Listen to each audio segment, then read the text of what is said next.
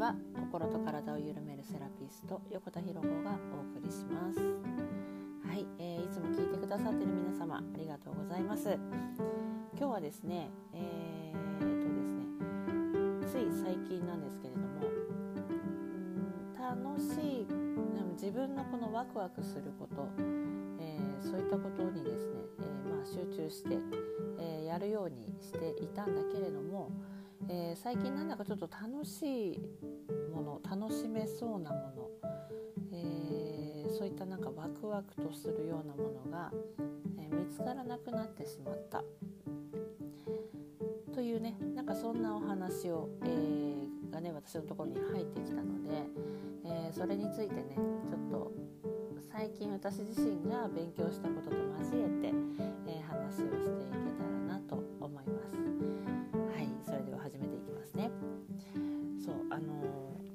私割とですね、えー、皆さんにワクワクすること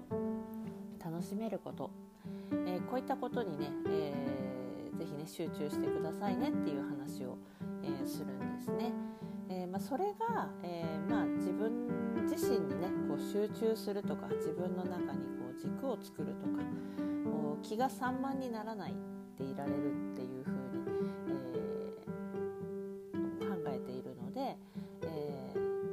自分の内側にという意味で、えー、まずはワクワクすることとか楽しいことってことに集中してくださいねという話をよくするんですね。で、えー、少し前にももしかしたら、えー、あもしかしたらじゃないか少し前にも、え次のステージは面倒、えー、くさいこととか、えちょっと拒絶のあることそっちに進む方がいいよっていう話もしたかと思うんですけれども、えそれはなんかちょっとステージアップの話なので今日はねちょっと周りもうちょっとこう身近な身の回りの話をね、えー、していこうと思ってまして。そのね面倒くさいこととか拒絶が起きてることに進むのも一つなんですけどそれもね一つの手。もう一つなんですけどえー、とね家の周り自分の家の中自分が住んでいる家の中自分が暮らしている部屋の中こをね整えるっていうのを、えー、おすすめしたいと思います。こんなんこうよくある話じゃんというふうにね思われるかと思うんですけれども、えー、私もですね、えー、部屋を片付けるとか、えそういったことってなんかこうやらなきゃいけない感の中で、え今までやってきてたんですね。でここ最近ちょっとですね古神道、えのことを勉強しまして、えーなんで古神道のことを勉強したかというとちょっと話がそれるんですけど女性のね体ってものを私はずっとこう、えー、勉強してきているので、えー、まあそこからね神社というところに女性の体と神社のつながりというところにつながっていったんですね。でその神社のことを調べていくにつれて、えー、古神道というところにたどり着いたので、まあ、ここをこう勉強して、えーまあ、そこでなんかこうなるほどなと思った、えー、ことをね今日ちょっとシェアしようと思ってるんですけど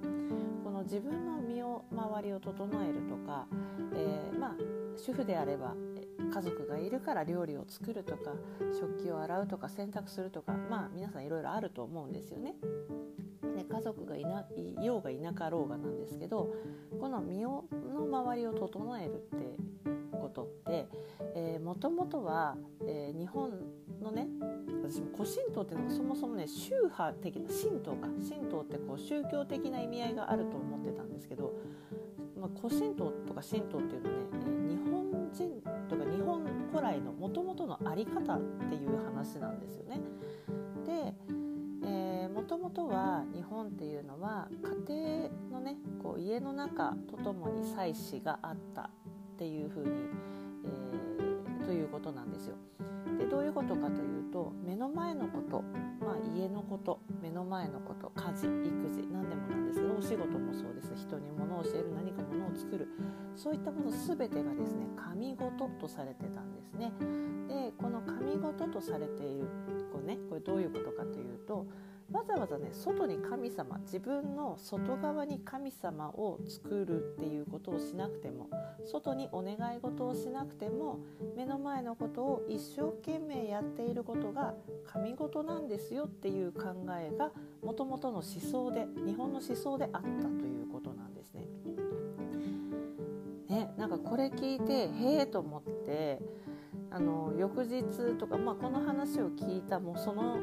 すぐ後からあなんかこう洗濯をすることも食器洗うこともあ全て神事でありこれがもう祈りにつながってるんだなっていう風に、えー、なったのでなんとなくなんかこう神社参拝に行かなくても神社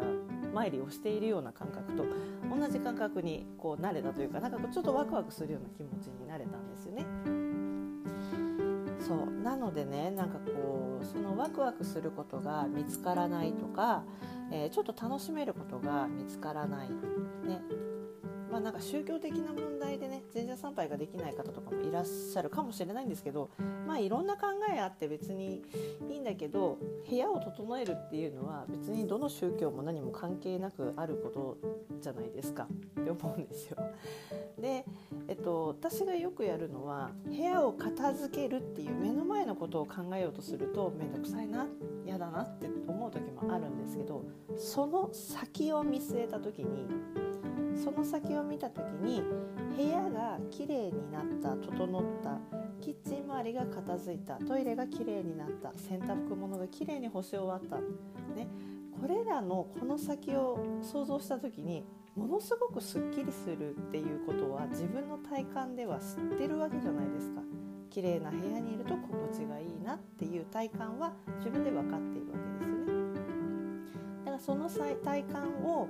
もとに、まあ、今回はちょっと私あの神社ね私は神社とかパワースポット大好きなのでそういう話をしていくんですけどあのそのね体感をもとにあ今私はちょっと面倒くさいけど食器を洗ってえー、神事をしたと、まあ、これが祈りにつながるんだなとか、えー、洗濯をするのも面倒くさいなと思ってもあのあこれも神事であり祈りなんだなっていうふうにちょっとね視点を切り替えるんですね、えー、そうするとね気が付いたら神事だ神事だと思いながら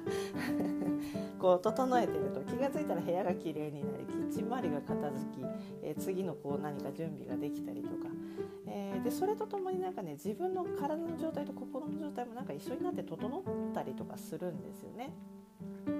でまあ日頃からね家事することとか片付けることとかも好きでしょうがない方はもうそのまま突き進んでいただいていいと思うんですけど私結構ね億劫になっちゃうんですよね。なんかこう自分じゃなくてもいいじゃんやるのはっていうふうに思ってしまう部分もあったりするんですけどこのことを知った後にあぜなんか、うん、独り占めって言い方はなんか良くないのかもしれないけどその心地よさを全部自分で味わえるんだなって思ったら家事をすることがね苦じゃなくなったんですね。なので家の中のなんかこうちょっとした場所を整える一つの場所を整えるとか、えー、あのまあ、キッチンを整えるとかトイレを整えるお風呂掃除をするとか洗濯をするとかなんかそういったこともあの楽しいっていうものに変わ得られたんです変えられたんです。だから、えー、まあ、おすすめだなと思ってこういうちょっとした視点の切り替え、まあ、例えばその神社参拝とかねそういうことにこうまた関係なくやっているよっていう方たちだったらあこれも神事なんだなとか。でそのね講座の先生が面白いことを言ってたんですけどそう私の講座を聞くことがですねその先生から面白いことをねこう言われてたのが、えー、食器を洗うとねそれがたとえ食洗機食器洗い機にかけたとしても洗濯物をねこう手洗いをしたわけじゃなかったとしてもスイッチ一つで終えたとしても、えー、その食器洗いだったら、えー、食器洗いの神の御事っていうふうに、まあ、それぐらい神事だと。洗濯をすれば洗濯の姫の神の御事。で部屋を片付ければ部屋を片付ける、えー、神の御事姫の御事。みたいなねなんかそういうちょっと面白い表現をしたんです。でそれぐらい、えー、神事っていうのはね、えーと、人のためだけでもよくなくて自分のためだけも良くなくて、えー、自分も良くて人も良くて周りの人も良くて全ていいよっていうことが、えー、まあ神事であり祈りであり、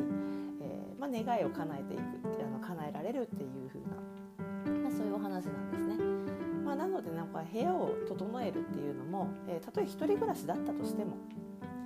まあ、そのね部屋を、まあ、自分の持ち物だったとしても、えー、まあでも、えー、借り物だったとしても屋を整えるってことに悪いことはやっぱ何もないんですよね。まあ、なのでそういうところにちょっと楽しみとか視点の切り替えで、まあ、それこそあのちょっと前に言った面倒くさいって思うことに、ね、あのチャレンジするとかちょっとそっちの方に進んでみるっていう、まあ、それもあるので、えー、部屋の片付けが面倒くさいなと思ったらあ面倒くさいことだからやるってことなんだな。あでも私あの部屋の綺麗に整った感じ確かに心地いいの知ってるんだよな。あじゃあやろうみたいな。で片付けながらあこれは神事だな祈り事なんだなって思いながらやるとねなんかちょっと家事も少しこう軽やかに、えー、楽しめるものになるんではないかなと思いまして、えー、そんなね今日お話をさせていただきました。私もねまだちょっとこれインプットも完全にちょっとこうまあ何回かその講座がねオンラインで、えー、動画が見れる状態だったので何度かちょっと見返してるんですけど、えー、ちょっとねこう自分の中にしっかり落とし込んで吸収ができたらあこの話もどこかでアウトプットねこう皆さんにお話できたらいいのかなと思っております。はい、割となんかうちのサロンのお客様がですねこういうあのパワースポットの話とか神社の話とかねあの好きな方が多くって、えー、実際ねそういう参拝に行かれる方結構いらっしゃるんですね。私自身も好きでよく参拝に行ったりとかするのでそういうかなんか神社の歴史だったりとか私あの女性の体と神社のこの関係性の話とか初めてした時にすごくあのかなんかすごいと思って感動したんですよね。まあ、なのでこういう話をね、まあ、興味がない方はスルーしていただいてもいいと思いますし、えー、まあねあの面白いなと思っていただけたら、えー、SNS でもどこでも DM でもねあのいただければ感想とかね送っていただけると嬉しいなと思います。はい、えー、それでは今日はこんなところで終わりにします。最後まで聞いていただきありがとうございます。